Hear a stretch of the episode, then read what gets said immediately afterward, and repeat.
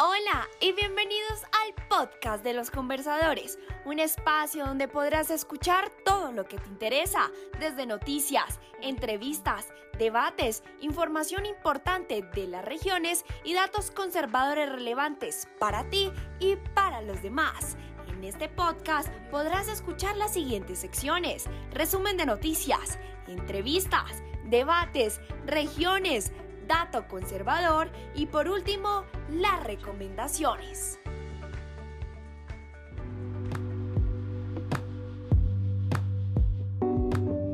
Conversando, ¿te interesa la vida de las personas que aportan a nuestro país? Pues los conversadores están de tu lado. Escucha los aportes que pueden hacer la diferencia en el mundo actual. Bueno, conversa oyentes, el día de hoy tenemos un invitado muy especial y muy icónico además para la organización Nuevas Generaciones. Su nombre es Juan Felipe Vallejo Bejarano y es una persona que ha militado, que militó desde una edad muy corta, muy temprana en Nuevas Generaciones del Partido Conservador. Allí tuvo eh, toda una trayectoria muy interesante que arrancó desde la coordinación de la Universidad de los Andes. Juan Felipe es abogado de la Universidad de los Andes con una especialización en economía eh, de la misma universidad y bueno, a partir de allí surge toda esta, digamos, toda esta, esta trayectoria. Bienvenido, Juan Felipe. Hola, Juan. Muchas gracias por la invitación. Un saludo muy especial.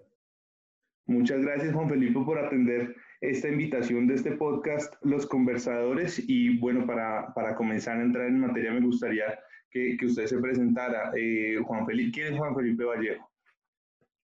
Bueno, pues Juan Felipe Vallejo es un payanés enamorado de su tierra, que terminó el colegio en Cali, mi segundo hogar, y de ahí me fui a estudiar en Bogotá. Eh, soy abogado de la Universidad de los Andes, tengo una especialización en economía en la Javeriana y tengo una especialización en Derecho Económico Internacional que acabo de terminar en, el externado. Eh, digamos que mi vida profesional ha estado entre el sector privado y el sector público.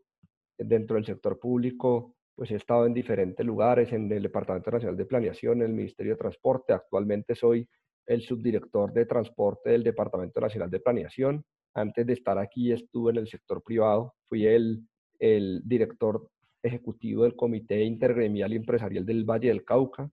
Estuve viviendo un par de años allá. Y, y bueno, eso profesionalmente. Y, y, digamos que me considero un, un pensador, una persona eh, libre pensante, eh, que siente afinidad en muchos temas con el Partido Conservador, en otros no, eh, y, que, y que considero pues, que el, tema de lo público es demasiado importante para poder lograr una mejor sociedad y que todos deberíamos estar muy atentos a lo que pasa en el sector público. Bueno, muy interesante, mucha información y para, y para comenzar yo le preguntaría, bueno, en su experiencia, en, este trasegar por el sector privado y por el sector público, ¿qué diferencias ven cada sector? Eh, ¿Qué oportunidades? ¿Qué particularidades? ¿Qué es lo que más le llama la, atención de cada sector? Pues, cuando yo era un poco más joven, me acuerdo que le escribía a un amigo un correo en el que le hacía como, como una especie de, de como de símil frente a lo que estaba pasando en ese momento, en lo que yo estaba sintiendo para mí la vida es como, como una montaña, una gran montaña, que tiene tres posibilidades. Una, una gran autopista por la cual se puede pasar.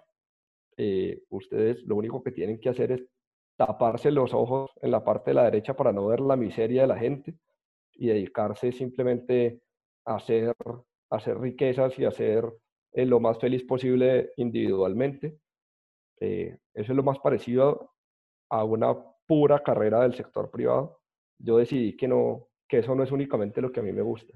Hay otra posibilidad y es un túnel que ya está construido en la montaña, pero que está lleno de, de aguas podridas por el que uno puede pasar, pero al final termina embarrándose de cuánta porquería pueda existir y termina uno pasando el túnel y llegando al otro lado donde hay una gente dispuesta a sacarlo del túnel, pero queda uno para siempre endeudado con ellos. Esa es la forma tradicional de hacer política. Y hay otra que es la, que, la única que a mí me cabe en la cabeza y es tratar de pasar la montaña por en medio. y, y esa es justo la diferencia. Es dificilísimo, casi nadie lo ha logrado, casi nadie lo puede hacer. todo el mundo intenta desviarlo a uno, pero yo creo que ese es el camino. Yo creo que uno tiene varias posibilidades en la vida. El sector privado es maravilloso, pero si uno no le complementa el sector privado con una posición sobre la sociedad como un todo y como un vehículo para, para ayudar a la sociedad, se vuelve un tema absolutamente egoísta. Y yo siempre he creído que el ser humano debe primero pensar en sociedad antes de pensar en individuo. Así que el sector privado tiene cosas maravillosas, pero siempre y cuando uno lo combine con una noción de sociedad y con una intención de querer mejorar la sociedad del sector privado. Y el sector público tiene también cosas maravillosas. El impacto que uno puede tener desde el sector público es gigantesco. Se puede ir, una decisión de uno cuando uno está en un cargo directivo puede afectar a cientos o miles o millones de personas, eh, pero también una mala decisión los puede afectar y de forma negativa y también uno se da cuenta cuando está en el sector público que es muy complicado al final eh, hacer cualquier cosa porque necesita articular mucho, muchos intereses diferentes. Así que lo que yo diría sobre esta pregunta es, más allá del sector público-privado, lo que depende o lo importante es cómo se enfoque la carrera que uno quiere tener. Entonces, si uno está en el sector público o en el privado, pero piensa en lo individual, termina siendo un ladrón en el sector público o siendo una persona absolutamente individualista en el sector privado. Si uno está en cualquiera de los dos, pero tiene una visión de querer ayudar a la gente, de querer ayudar a la sociedad y de querer mejorar nuestro entorno, pues seguramente va a tener un impacto mucho más positivo para la sociedad. Maravilloso. Eh, Juan Felipe, bueno, eh, eh, de esta analogía tan interesante que nos acaba de, exponer, pues se evidencian muchos asuntos como lo que mencionaba usted anteriormente de, ser un libre pensador. ¿Cómo describiría usted esa, esa virtud, digamos? Vea, eh, sobre todo cuando uno está en un partido, es muy común que a uno le digan que hay una doctrina ya escrita.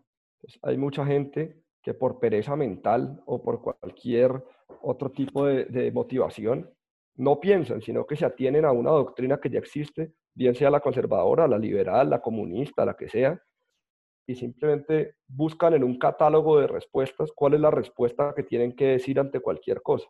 Yo creo que debería ser todo lo contrario. Y esto es algo muy importante para mí y que siempre recalqué cuando tuve la oportunidad de ser coordinador de universidades en Bogotá y, lideramos ese proyecto en el, que, en el que Juan estuvo también apoyando.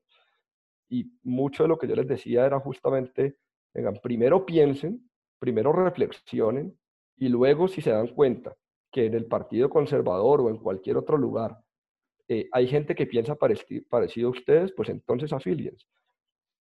Eso es lo que me pasa un poco a mí. Yo siento que en el Partido Conservador es donde hay más gente que piensa parecido a mí, pero eso no me ata ni eso me hace eh, pensar exactamente igual que todas las personas que están ahí, ni eso hace que yo esté eh, de acuerdo en 100% en todo lo que pasa ahí cuando alguno de los jóvenes del partido crea que está 100% de acuerdo en lo que dice cualquiera de los manuales del partido, pues debería desconfiar, porque probablemente no ha investigado lo suficiente, probablemente no ha pensado lo suficiente.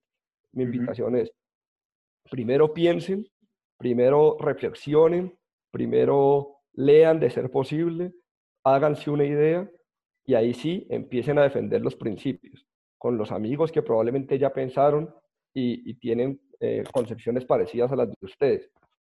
Pero esa es un poco la invitación y ese es un poco de lo que se trata ser libre pensador y no dejarse simplemente llevar por los manuales que escribieron algunos sabios hace algunos años.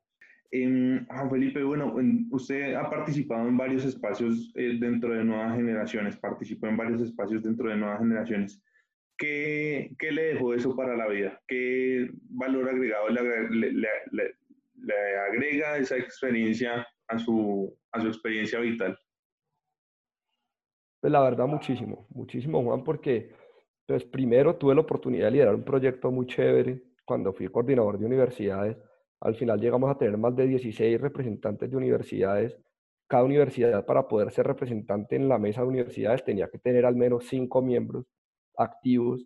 Así que llegamos a generar una red muy chévere de, de jóvenes universitarios y al final un poco yo le imprimí mi sello y en ese momento tomamos la decisión de ser muy nosotros. Entonces, eh, las charlas que hacíamos, las hacíamos entre nosotros. Eh, los expositores eran nuestros propios jóvenes que les tocaba prepararse y se terminaban dirigitorios de más de 100 personas en, en, ese momento en algunos salones que nos logramos que nos prestaran en el Congreso de la República. Y terminó siendo un ejercicio muy chévere porque era pensando nosotros mismos cómo resolver algunos problemas o pensando nosotros mismos cómo, eh, cómo eh, si llegar al fondo de temas fundamentales de la sociedad. Y fue muy emocionante porque muchos políticos de turno quisieron involucrarse y quisieron sacar provecho electoral de esta organización que se había formado.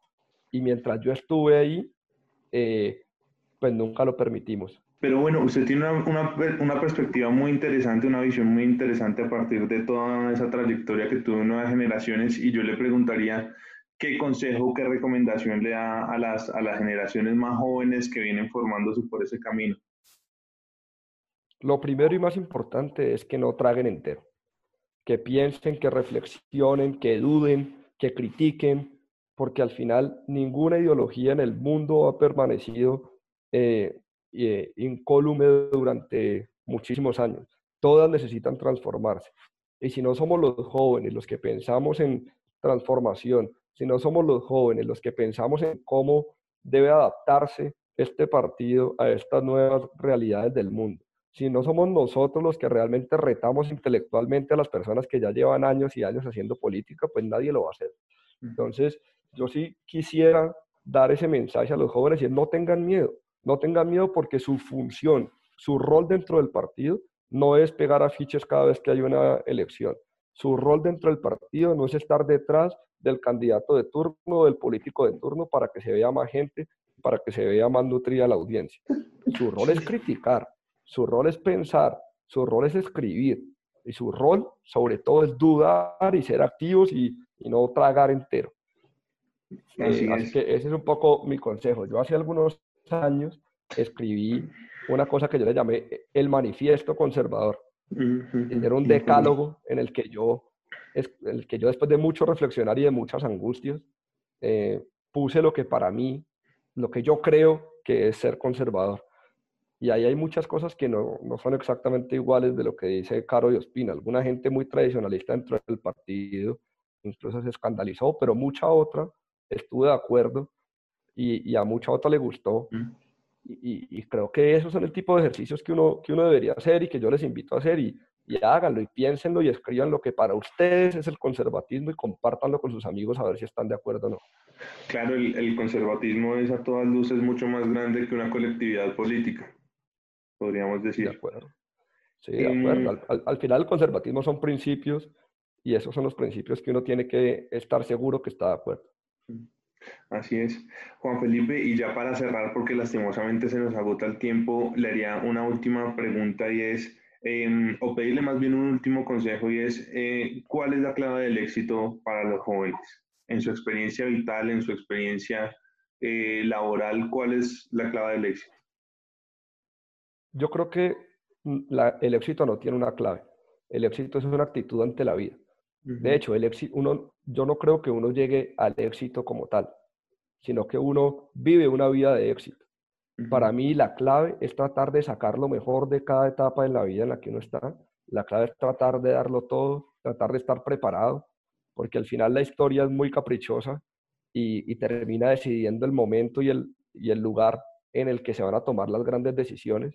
Y uno tiene que estar preparado para que si la vida caprichosa y la historia caprichosa decide que sea uno la persona para tomar esas grandes decisiones que pueden cambiar una sociedad, esté absolutamente preparado para que así sea. Así que lo que yo creo es, como te digo, el éxito no es una, un fin en sí mismo. El que quiera conseguir el éxito probablemente nunca llegue a él. El éxito es una actitud de la vida, el éxito es una forma de ver eh, la vida y el éxito además tiene muchas aristas, familiares, personales, profesionales, por supuesto pero también conozco muchas personas que llaman exitosas profesionalmente y tienen una familia destruida. Eso no puede ser el éxito. mi invitación es a que vivan una vida de plenitud y que entiendan que esto no es solamente ser famosos o ser reconocidos, sino que tiene que ser un conjunto. Y la felicidad, la familia y todo esto tiene que hacer parte de, esa concepción de, de ir generando una vida exitosa. Muchas gracias Juan Felipe, muchas gracias por acompañarnos y de verdad por este consejo tan integral y tan, tan completo, tan completo para los jóvenes que nos escuchan en este momento. No, muchas gracias Juan a ti, muchas gracias a todas las personas que están oyendo este podcast.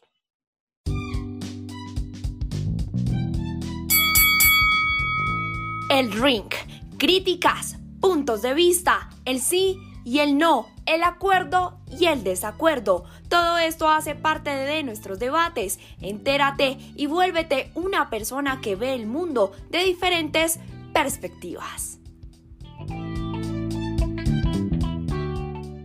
Hola conversoyentes, bienvenidos a una nueva emisión del Ring. El día de hoy hablaremos sobre la reactivación económica. Nos preguntaremos sobre algunas situaciones que han ocurrido durante los últimos meses y escucharemos posiciones frente a qué viene para nuestro país con la reactivación económica. Para ello, estaré yo, Natalia Cortés Olaya, como moderadora y nos acompañarán tres importantes panelistas. Por un lado está Ana María Gardiazabal, politóloga con énfasis en gestión pública de la Pontificia Universidad Javeriana, candidata magíster en economía aplicada de la Universidad de los Andes, con experiencia en organismos multilaterales, estrategia de comunicación política, relacionamiento con comunidades y asesoramiento político. Por otro lado está Diego Jaramillo, abogado de la Universidad Nacional, especialista en Derecho Financiero de la Universidad Externado, conciliador certificado y empresario y posee trayectoria profesional tanto en el sector público como en el sector privado. Y por último, Alexander Manrique. Es economista, administrador público, especializado en Derecho Administrativo y maestría en Administración. Trabajó en la Secretaría de Educación, de Hacienda. Fue jefe de oficina asesora de planeación de Sogamoso, secretario de Gobierno, y participación ciudadana en la gobernación de Boyacá y tiene experiencia como subdirector de comunicaciones en el MINTIC. No siendo más, comencemos. Bueno, eh, muy buenas tardes y muchísimas gracias eh, a ustedes tres por aceptar nuestro espacio. Les doy la bienvenida a otra emisión más del Ring. Entonces, el tema de hoy es la reactivación económica y este debate lo quiero dividir en dos secciones. Uno es como hacerle dos preguntas sobre situaciones que ya han pasado eh, durante los últimos meses. Y la otra parte es como ya lo que puede venir para el país. Entonces, eh, la primera pregunta es, ¿por qué las ayudas sociales no han sido suficientes para atender la situación económica derivada del cierre de establecimientos y confinamiento por el COVID-19? Si quiere empezar, em, Diego. Bueno, a mí me parece que en cuanto al tema social y las ayudas que ha establecido el gobierno para, para superar y afrontar esta crisis que hemos venido viviendo, eh, resultan insuficientes, muy insuficientes, porque eh, se ha destinado por parte del gobierno una serie de paquetes de ayudas tanto a empresas como, como al sector social, a la, a, la, a la sociedad como tal, pero esta, este, este presupuesto que se ha destinado para esto es de apenas el 1.8% del PIB. ¿sí? Entonces, eh, pues yo lo comparo con, con, con, con, países de la región y, por ejemplo, encontramos que Perú ha destinado eh, un 12% del PIB para la atención de esta crisis. Entonces, pues, sí me parece que si bien el gobierno ha tomado eh, decisiones acertadas, por un lado, en cuanto a la, a la, a la ampliación de los, de los, subsidios sociales, eh, también es cierto que, que digamos, el, el valor eh, destinado para estas ayudas no es suficiente, no es suficiente y por esa razón la sociedad en general está entre un dilema y dice, salgo a la calle, eh, me expongo al contagio, pero busco cómo comer o me encierro, eh, me encierro, no tengo medios para subsistir, pero me, protejo del contagio. Entonces ahí está, ahí está el dilema y es, ese es mi punto de vista. Alexander, ¿qué piensas sobre esta posición? Bueno, eh, buenas tardes. Si bien es cierto, el gobierno ha hecho una serie de anuncios de eh, paquetes económicos de ayuda, eh, me parece que también hay que articularlo con las regiones. Por un lado, el gobierno nacional eh, Juan Andrés, se ha hecho una, un anuncio bien importante, aproximadamente 38 billones de pesos para ayudar a la economía. Esos están divididos en dos partes. Una que es fundamental, que son casi 15 billones de pesos para financiar las medidas declaradas, mm, digamos, eh, eh, en esta emergencia económica, y otros 23.5 billones de pesos, eh, que son cupos del Banco de la República para asegurar la liquidez de la economía. Entonces, son como los dos fuertes elementos de anuncios del gobierno nacional. Sin embargo, uno observa que a las regiones no llegan como que los recursos. Si ustedes ven a nivel, a nivel local, pues eh, eh, hay una, una gran, mm, hay más de 50 decretos presidenciales, los cuales han anunciado una serie de ayudas, por ejemplo, para subsidios de arrendamiento de locales comerciales, incluso de vivienda, y una serie de paquetes de ayuda a las pymes, las cuales, digamos, eh, necesitan de una articulación local. ¿A qué me refiero? me parece a mí que las administraciones municipales deben ser más dinámicas para ayudar a hacer ese puente entre la ciudadanía y el gobierno nacional para poder capitalizar este tipo de, recursos. Ustedes observaron, escucharon hace pocos días una polémica entre eh, la banca comercial. Eh, yo creo que la banca comercial también es fundamental para darle liquidez al sistema económico del país. Eh, aproximadamente mil millones de pesos algo así como 4 billones de, mm, eh, mil millones de, dólares, perdón, casi como 4 billones de pesos, fueron al sistema, desde el Banco de la República fueron al sistema financiero. Pero entonces ese, esa, esa, gran crítica con, el, con la banca comercial era esa, ese margen de intermediación, mientras que los recursos eran, em, la, la tasa de interés era muy baja por parte del Banco de la República, la banca comercial tiene una tasa de interés que realmente pues coloca en dificultades la liquidez que debe tener el sistema económico, sobre todo el tema empresarial. Entonces era una discusión bien importante. Hay unos paquetes que se han anunciado, pero que realmente siento que no han llegado a las regiones eh, y que tal vez es falta de compromiso, de articulación con los gobiernos locales. Eso es lo que creo frente a este asunto. Me parece que, que es un debate bien importante para que las administraciones se pongan las pilas en torno a articular a través de las ayudas y paquetes del gobierno nacional. Y Ana María, ¿tú estás de acuerdo con la posición de ellos dos?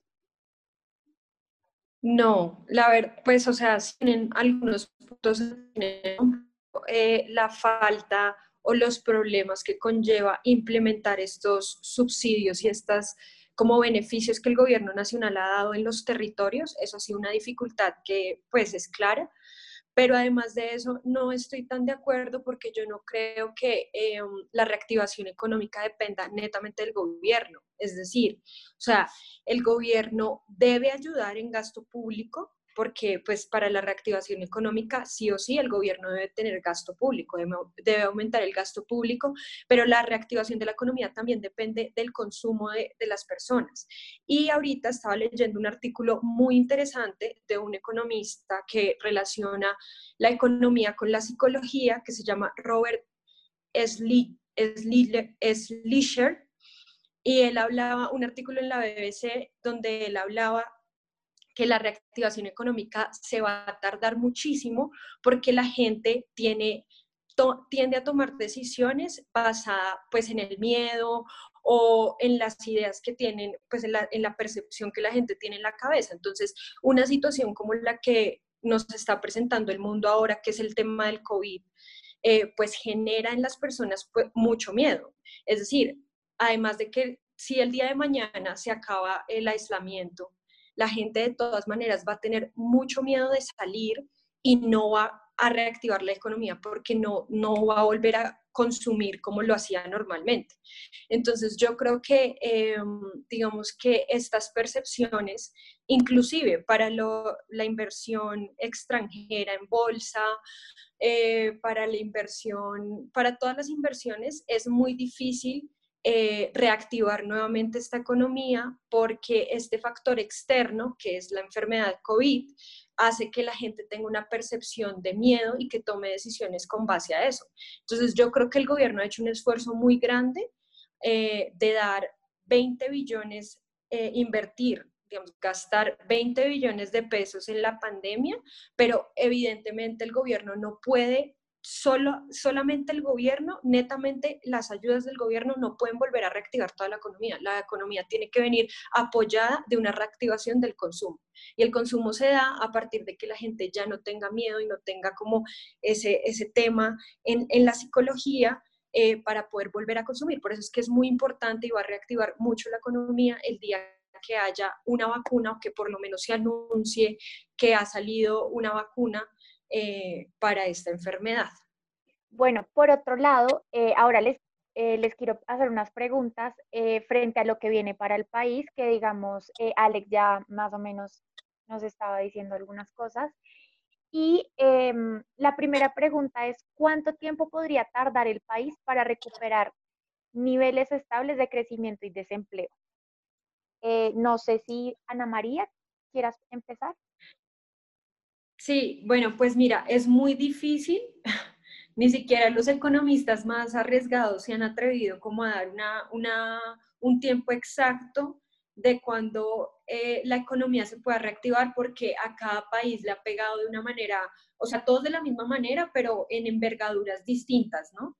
Em, yo considero que por lo mismo que te venía contando, que les venía contando del tema de la reactivación del consumo, porque pues la reactivación económica no solamente depende de los subsidios del gobierno, es muy ilógico pensar que solamente por subsidios del gobierno la, la reactivación se va a dar. Obviamente es lo que se debe hacer ahorita, que es la política fiscal de, de, incrementar el gasto público muchísimo para reactivar la economía.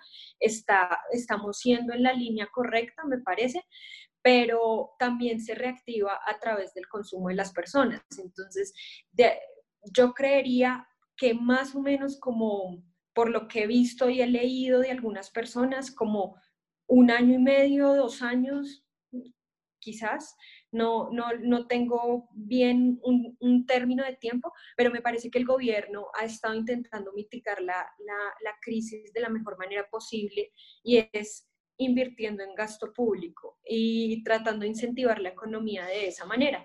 La economía creo que no se va a poder volver a incentivar hasta que la gente realmente no sienta la tranquilidad de salir y consumir. El día que la gente pueda volver a salir normalmente, a tener la tranquilidad de, no sé, irse a un restaurante un fin de semana o cualquier cosa de ese tipo que implica una microeconomía que va dinamizando la economía, pues no se va a poder recuperar al 100%. Y de todas maneras, también hay algo que quiero hacer como un, comentario, y es que depende mucho de las crisis. Por ejemplo, la crisis del 29 en, en los Estados Unidos se fue recuperando y volvió y se cayó. O sea, duró 10 años, duró toda la década estando en fluctuaciones eh, pues complicadas. Entonces, no sé cuánto, cuánto dure, digamos, las consecuencias de, de, este tema económico, pero sí sé que no van a ser, no va a ser por un corto tiempo. Alex, ¿qué pensarías?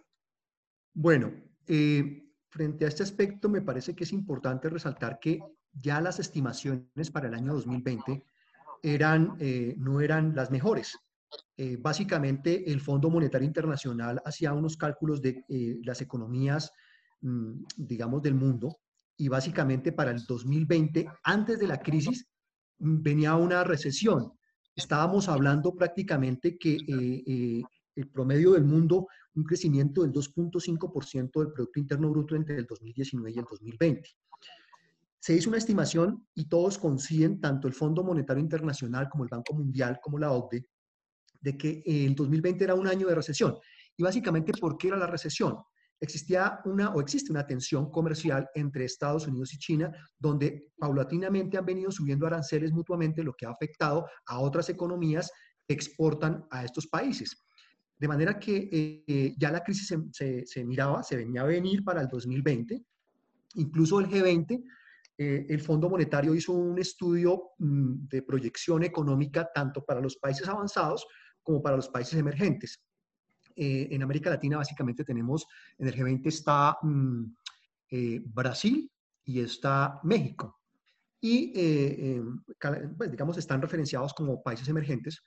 Y el crecimiento para el año 2020 estaba aproximadamente en el 1.4% para los países avanzados y para los emergentes, digamos que tenía un crecimiento importante que estaba eh, mm, por orden del 3.8%, una cosa así. Entonces, uno observa realmente que eh, eh, ya venía un problema de, digamos, de, de, crisis económica mm, mediada por este conflicto entre Estados Unidos y China, pues ahora con la crisis económica que tenemos mm, actualmente, pues hay una serie de, digamos, de elementos de incertidumbre. Ya lo anotaban ustedes, eh, básicamente desde la crisis del 29, pues es la Gran Depresión, eh, que básicamente sale de la crisis precisamente con una política fiscal expansiva. Mm, eh, se apuesta que ahora con el COVID Estados Unidos va a tener un decrecimiento del 5.9%, Japón el 5.2%, Reino Unido el 6.5%, es decir, una caída impresionante de las economías. La eh, eurozona también va a tener una crisis supremamente complicada. Por ejemplo, Italia, el Fondo Monetario Internacional establece que la caída va a ser de más o menos el 9.1%. Es decir, el tema es bien complicado para el mundo. Eh, obviamente España, Francia, Alemania, Alemania le apuesta en una caída del 7% eh, del Producto Interno Bruto, de manera que eh, una crisis como la del 29, otra crisis como la de, la de 1914, los procesos de recuperación, hoy con, digamos, la globalización, la tecnología, hace que estos procesos, digamos, de recuperación sean un poco más rápidos, pero también cuando hay crisis, las, la tecnología y la globalización ha generado que también las crisis se expandan más rápido.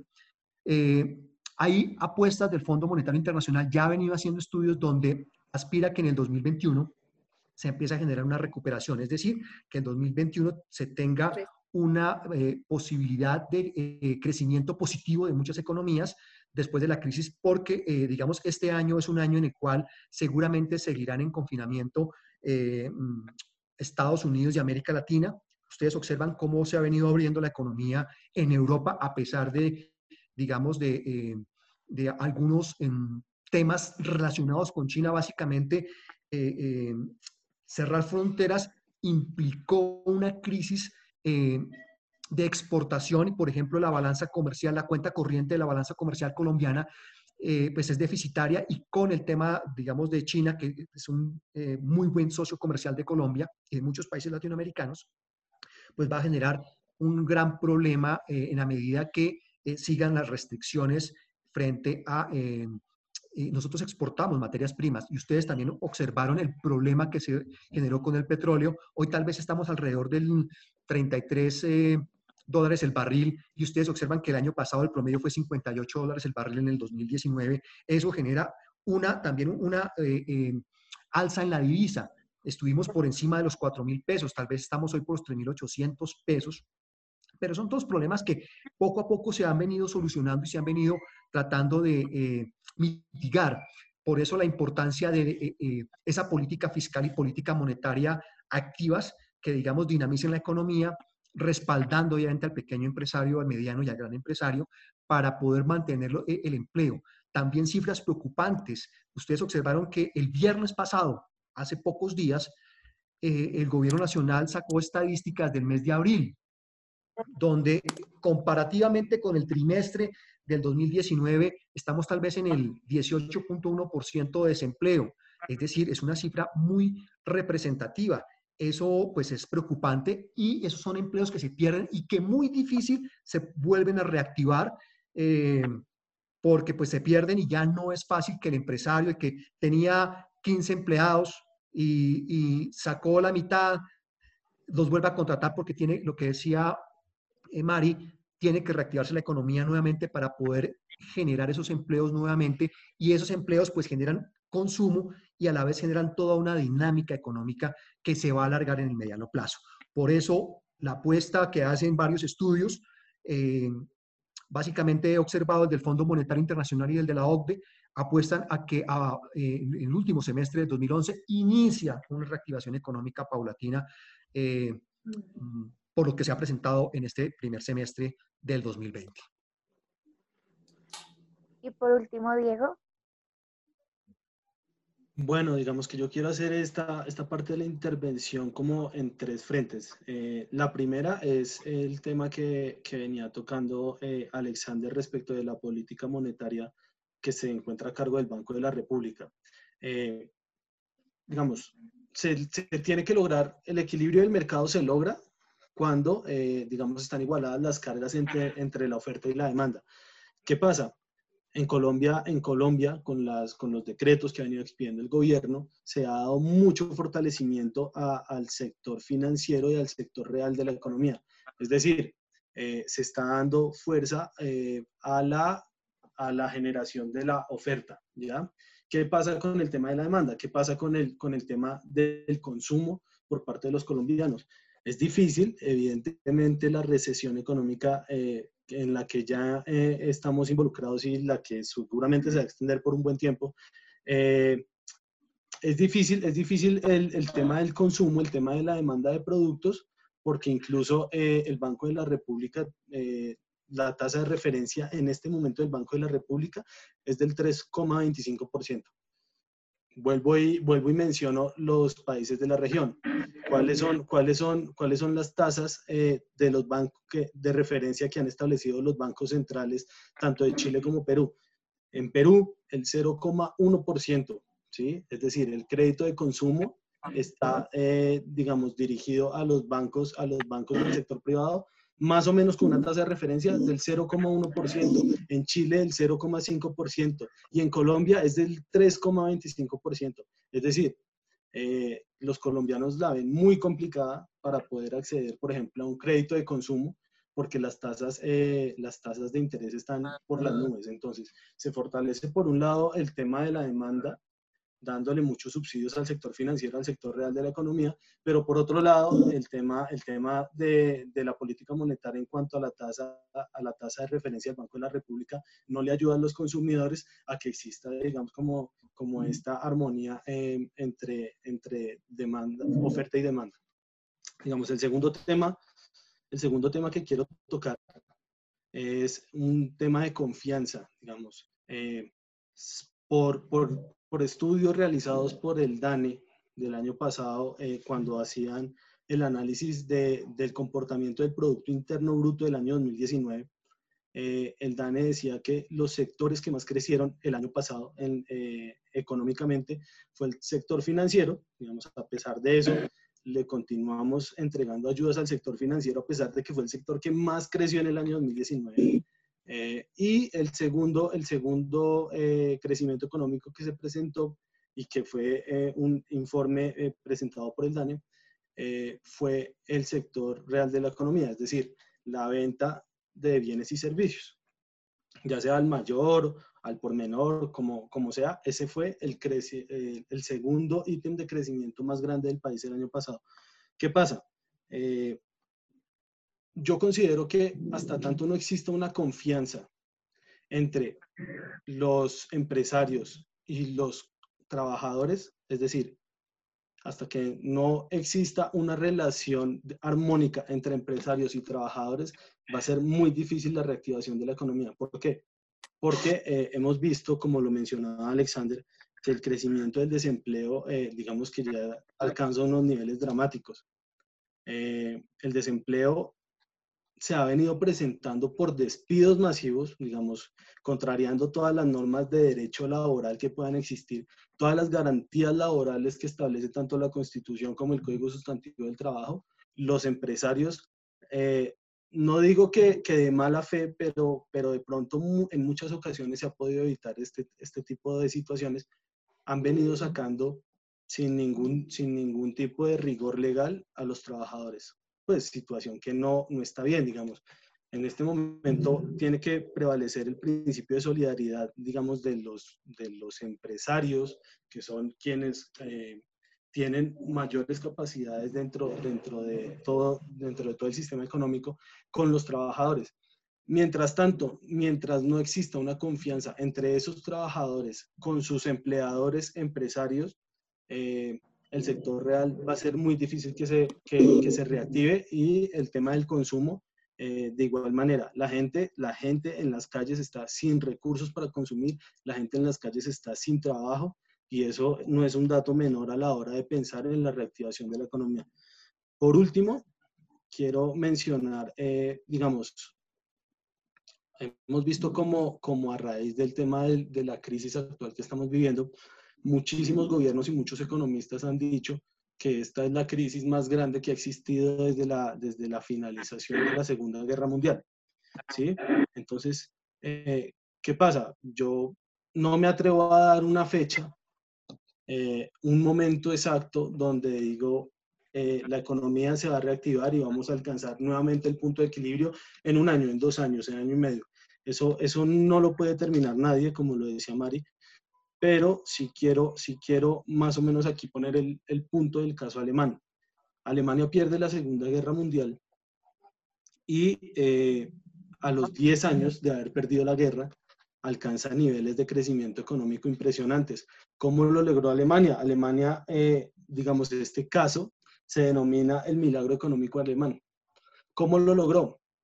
Lo logró con una economía social de mercado. ¿Qué quiere decir esto? Incluso, incluso no estoy, no estoy hablando de temas ni socialistas ni comunistas, no, para nada. Estoy hablando es que eh, desde la, misma, desde la misma expedición de la Constitución Política del 91, se dice que Colombia es un Estado social de derecho y que la economía tiene función social, la empresa tiene función social. ¿Cuál es esa función social? Propender por el beneficio, por la garantía eh, de, sus, de sus trabajadores, por la garantía de todas las personas que intervienen en el modelo económico. Algo así, eh, digamos, cuando, cuando se pensó en la Constitución del 91, también se miró hacia atrás el caso alemán. Cómo Alemania hoy en día es una potencia económica, seguramente eh, tanto Estados Unidos como Alemania se van a recomponer muy fácil, digamos no fácil, pero mucho más rápido que nuestras economías emergentes a esta crisis. Eh, pero entonces, ¿cómo, ¿cómo se recuperó Alemania? El Estado tuvo que, si bien no regular cada aspecto de la economía, pues porque estoy de acuerdo en que eh, de esa manera no debe funcionar, pero el Estado sí eh, establece unos lineamientos mínimos, unos lineamientos marco de la economía. Es decir, la economía se tiene que mover entre unos topes altos y bajos. Y Alemania, al momento en que finaliza la Segunda Guerra Mundial y el Estado le mete la mano a la economía, eh, digamos, volviendo públicas muchas empresas, incluso de bienes y servicios, eh, volviendo públicos eh, los hospitales, volviendo públicos incluso algunos bancos. Eh, vemos cómo, cómo Alemania empezó a resurgir en su industria gracias a la mano del Estado. El Estado pone la mano allí, Alemania resurge completamente. Y digamos que, vuelvo y lo repito, esto no se trata de un tema socialista ni comunista, se trata simplemente de eh, hacer respetar nuestra constitución y nuestra constitución dice que Colombia es un Estado social de derecho, es decir, que tiene que enmarcarse dentro de unas normas, pero esas normas están destinadas a que su población, su sociedad, eh, viva en condiciones justas con, un mínimo vital eh, necesario para, pues, para subsistir. Esa es mi posición. Muchísimas gracias. A los dos, lastimosamente, el tiempo se nos agotó. Eh, pero les quiero otra vez dar las gracias. Eh, me encantó escucharlos. Es muy eh, ratificante poder escuchar pues profesionales como ustedes que saben tanto de este tipo de temas y va a ser muy beneficioso seguramente para todos los jóvenes que nos están escuchando. Entonces, nada, muchísimas gracias y hasta la próxima. A ti, Natalia, mil gracias por la invitación. Bueno, Natalia, muy amable por la invitación y atentos a cualquier participación que tengan a bien. Muchas gracias. Vale, gracias. Les habla Natalia Cortés en una emisión más del Ring.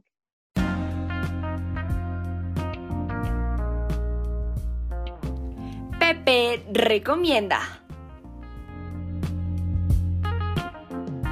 Hola Pepe, soy Juan Sandoval y mi recomendado esta semana es 1984, un libro fantástico de literatura escrito por el autor George Orwell. Es el mismo autor de Rebelión en la Granja y al igual que Rebelión en la Granja 1984 se trata de un escenario ficticio, es un libro, eh, es una novela literaria con un contenido político altísimo, con un contenido además sarcástico altísimo y una crítica muy profunda a los regímenes totalitarios. Em, es un libro que sí o sí hay que leer. Hola Pepe, soy Natalia Cortés y hoy quiero recomendarte Poco Ortodoxa, una serie de Netflix basada en la historia real de una joven que huye de una estricta comunidad judía de Nueva York en pleno siglo XXI. Gracias por escucharnos y hacer parte de esta voz. Nos escuchamos en una próxima y recuerda que los conversadores hacen parte de ti y de tu interés, haciendo de esto una comunidad unida.